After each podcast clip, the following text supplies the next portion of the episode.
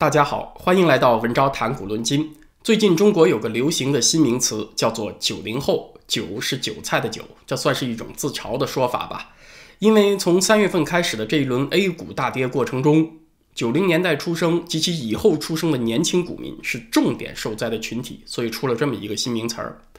三月四号，全国政协会议一开始。A 股就进入了大跌的节奏。三月十号以后是又有所反弹，市场传闻呢是因为有所谓的国家队资金入市救盘的结果。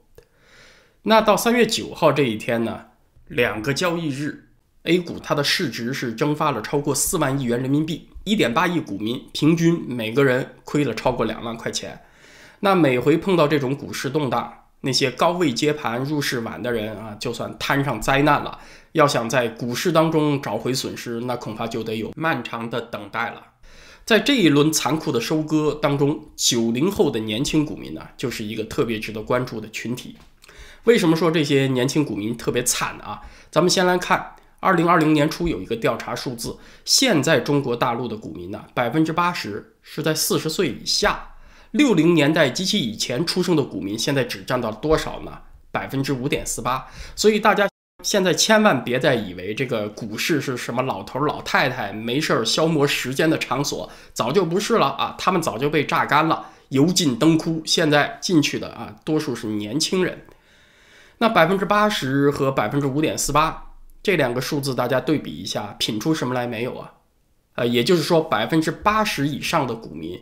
是一九八零年代以后出生的人，可是现在的社会中间，应该是哪个年龄阶段的人呢？应该是七零年代和六零年代出生的人，也就是四十岁到六十岁这个年龄阶段的人。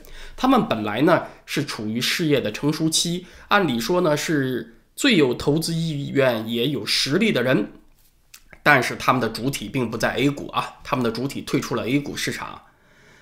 在年轻股民当中呢，九零后的股民占到多少？有一个数字是至少五千万人啊，是这么大一个群体。他们年轻有朝气，但是也思想单纯，涉世不深。可他们刚刚感受到了生活的压力。咱们分析一下九零年代出生这群人的处境和心理特点啊。九零年代出生的人，最大的呢应该是三十一岁，今年是二零二一年嘛，最小的二十二岁。偏小的这一波九零后呢，是刚刚大学毕业踏入社会；比较大的这一波九零后呢，可能刚刚为人父母，那他们就面临着几大人生压力了。岁数小的九零后是为就业找工作而烦恼；稍微大一点的九零后呢，可能为结婚买房子而烦恼，怎么安置小家庭为此而烦恼；再大一些的九零后呢，就是为人父母为养娃育儿而烦恼，烦恼个啥呢？啊，归根到底一个字：钱嘛。面对生计的压迫呀，九零后有迫切增加收入的愿望。特别是年轻人呢，他那个消费的起点比老一辈儿要高，而且呢，年轻人他通过职场的打拼、职级的提升增加收入啊，确实很慢啊。他们呢。不太等得及，我们都是年轻过来的嘛，都知道年轻人的心态。我也曾经缺乏耐心过，我也曾经幻想过有快速成功的阶梯啊，一步到位，然后什么迅速实现财务自由啊，一边享受青春，一边风光显摆。所以我非常能够理解为什么有这么多九零后年轻人拿着参加工作不久、为数不多的那点储蓄，一脑门子就扎进股市，想发财淘金啊，也许还。有从父母那儿拿来的钱，有借来的钱，因为许许多多的人都怀揣着一个快速致富的中国梦，于是呢，他们就成了最新茁壮成长起来的、被镰刀所钟爱的翠翠翠绿的韭菜。这个九零后就变成了韭菜的九零后。呃，这里呢也分析一下这一轮 A 股大跌的原因啊，本质上呢是因为从疫情开始以后的货币宽松政策，造成社会上流动性过剩，大量资金追逐盈利的项目，就掀起了一轮股市的泡沫。从全球范围来看，都有这个情况。去年在全球股市领涨的就两大板块，大家都知道，医药和科技啊。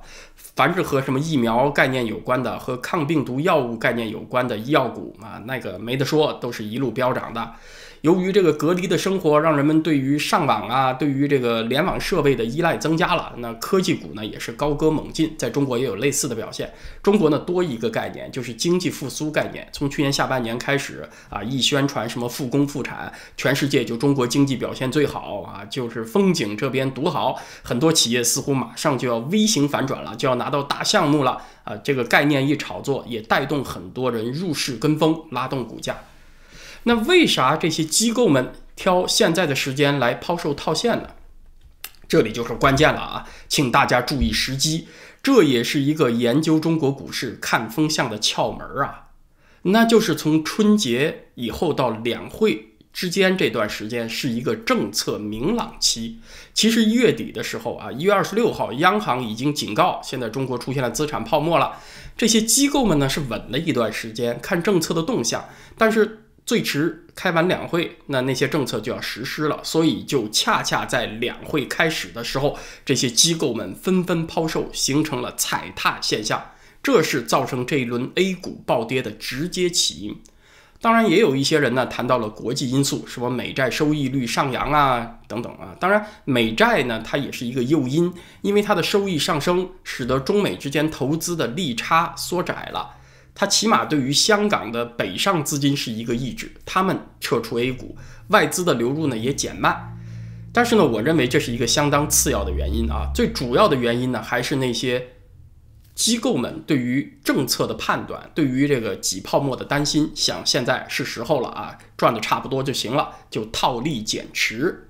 中国的散户啊，永远都是后知后觉，消息闭塞啊。九零后年轻人就更惨了，他们涉世不深嘛，对各种信号呢尤其缺乏敏感，他没有对这个社会的洞察力，他很容易对那种浮光掠影式的分析所忽悠啊。一说什么风景好啊，一说这个什么股票成长前景多么多么棒啊，那马上就脑子就被带进去了。所以呢，哎，你不挨割谁挨割呀？啊，当然，九零后被收割就够惨的了，咱们也别往人家伤口上撒盐。我这里想吐个啥槽呢？我就想责备这一辈人的父母。九零后的父母呢，应该是七零年代、六零年代出生的人啊，就大概是我这一辈人。这两辈人呢，有的呢少年时代经历过文革后期，有的虽然没有直接体验过文革，比如七零年代、七六年以后出生的人没有体验过文革，但是他的父辈对文革有直接的体验。六零年代、七零年代出生的人，不管怎么说，都经历过八九六四吧。就是这两代人呢，对于社会那种残酷啊，对于政权、对民众的那种冷血是有直接体验的。但是问题在哪儿呢？就是六零年代、七零年代生人的人，他们不把这部分人生经验告诉自己的子女。那为啥呢？他们就是怕这些孩子知道了太多的真相啊，然后就变得很负能量了，变得恨党恨国。然后就说错话，一旦说错话，年轻人冲动嘛，说错话就挨整，什么升学啊、工作啊受到影响。出发点是想保护子女，但是呢，这带来一个后果，就是后辈啊，他没有从父辈那里汲取到重要的人生经验。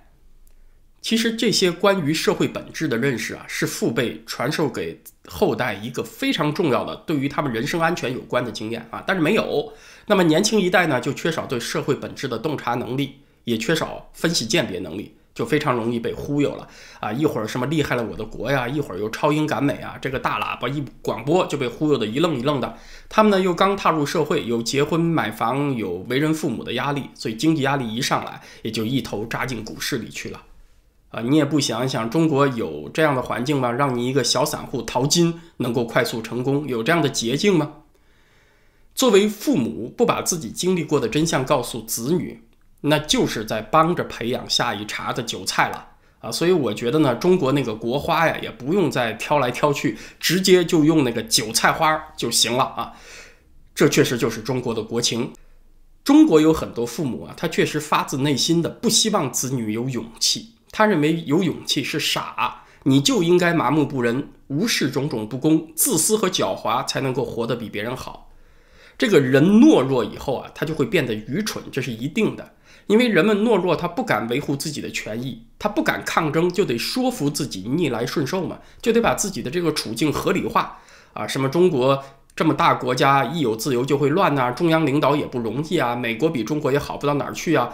就会自觉自愿地接受这个谎言啊。作为一根韭菜，就去主动体会镰刀的苦衷。那确实，这个智商就越来越低。于是你就会看到许许多多不可思议的现象。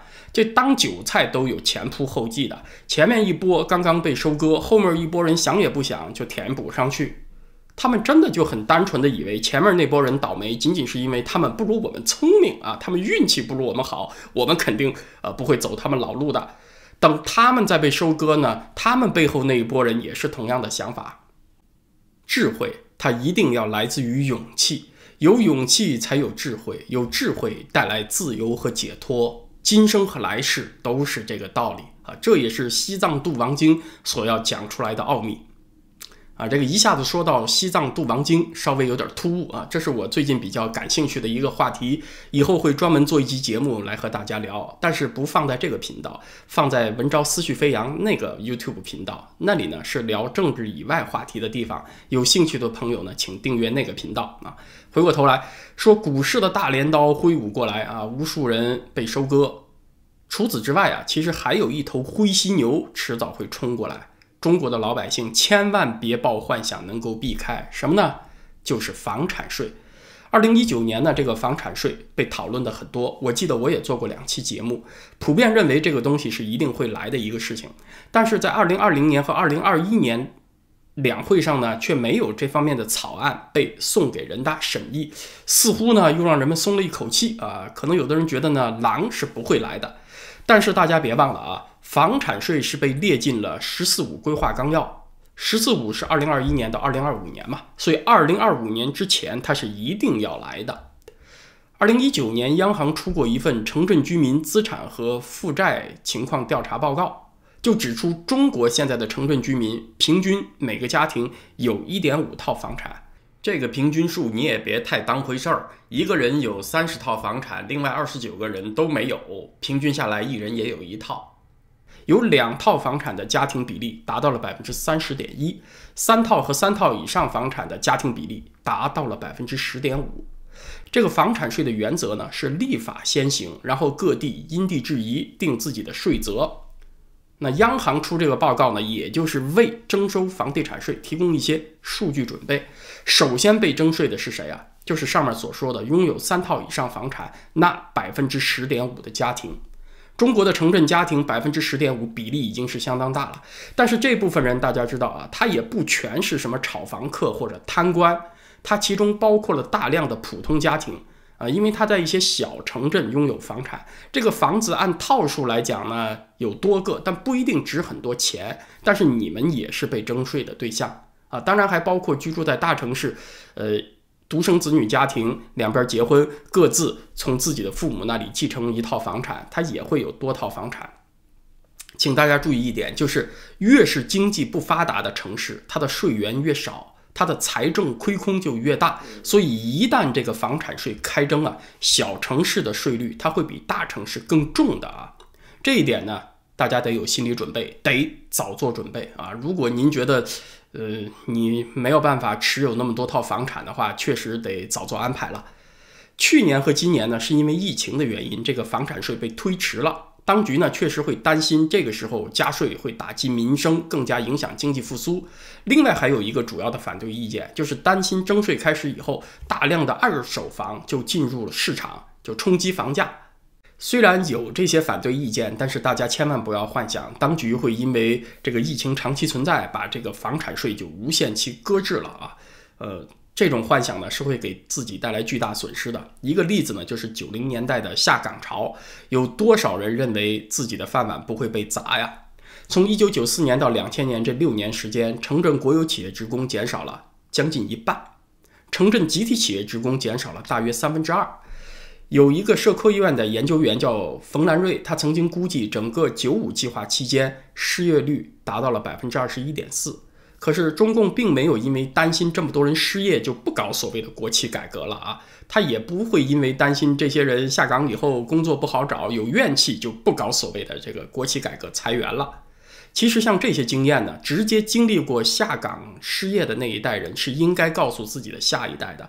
我估计呢，八零后、九零后的年轻人不仅对八九六四非常懵懂无知，可能对这一段所谓下岗潮社会经历了什么也是相当无知的。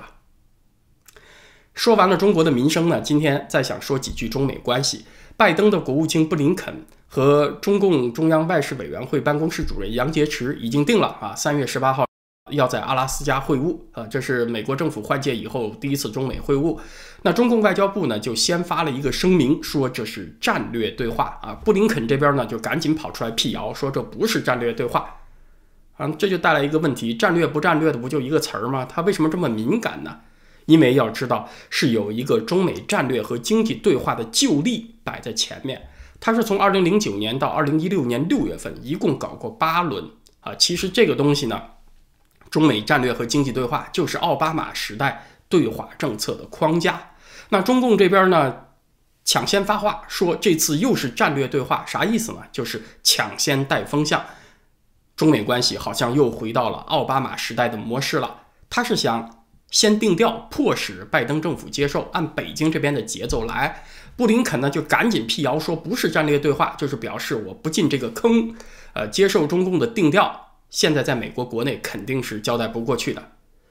那么咱们往长远一点说啊，中共能不能把拜登领回到奥巴马时代的模式上去呢？其实我认为是会的。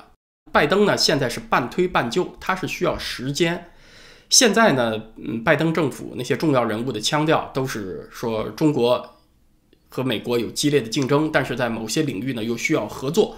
最近包括奥尔布莱特在内的一些前高官出来放话，都是在带这个风向，说我们在某些领域啊是要和中国合作的，我们要处理好这种很困难、很复杂的关系。那是不是在防疫和气候问题上，美国有和中共合作的客观需要呢？这话听起来是不错啊，但是一定要知道，它必然附带一个后果，就是你只要和中共在一个平台上玩，就会受到它的影响。比如说那个巴黎气候协议。中共会提出特别美好的减排承诺，这样所有的国家啊，这个平台上所有的国家都会夸奖他，说中国多么负责任呐啊，承担了这个大国应该承担的义务。那美国你跟不跟呐？你要不跟，你还是美国吗？啊，美国没办法，只好跟进，把本土的那些什么石油产业给关停了。但是问题来了，中共是提出了三十年以后的二氧化碳减排目标，可三十年以后坐在这桌子上的这些政要，你们在哪儿呢？啊，一个都没了。那个时候你们谁去检验他有没有把这个目标完成了啊？那个时候谁来负责？没人负责，所以他现在是可以随便吹。过程中呢，他还有很多途径可以控制一些国际组织出几份报告，说中国的减排多么多么的富有成效。但实际上呢，是没人能够进中国做调查的。就像大家看，现在世卫组织要进中国都这么困难，是吧？不管他。这个履行承诺的效果怎么样都是后话，但是呢，现在给美国增加的压力那是实实在在的啊！美国你的体制是透明的，你要做出承诺，你就必须得兑现。你稍微言行一不一的话，那些环保组织 NGO 就看出来了，他就把你骂死了。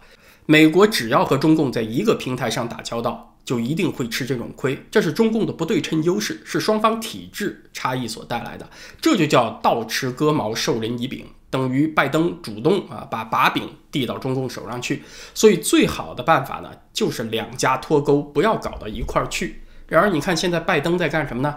他说我们和北京既有激烈的竞争，也有合作。这个话呢听起来不错，可是呢他又在支持尼日利亚前财政部长当世界贸易组织的总干事。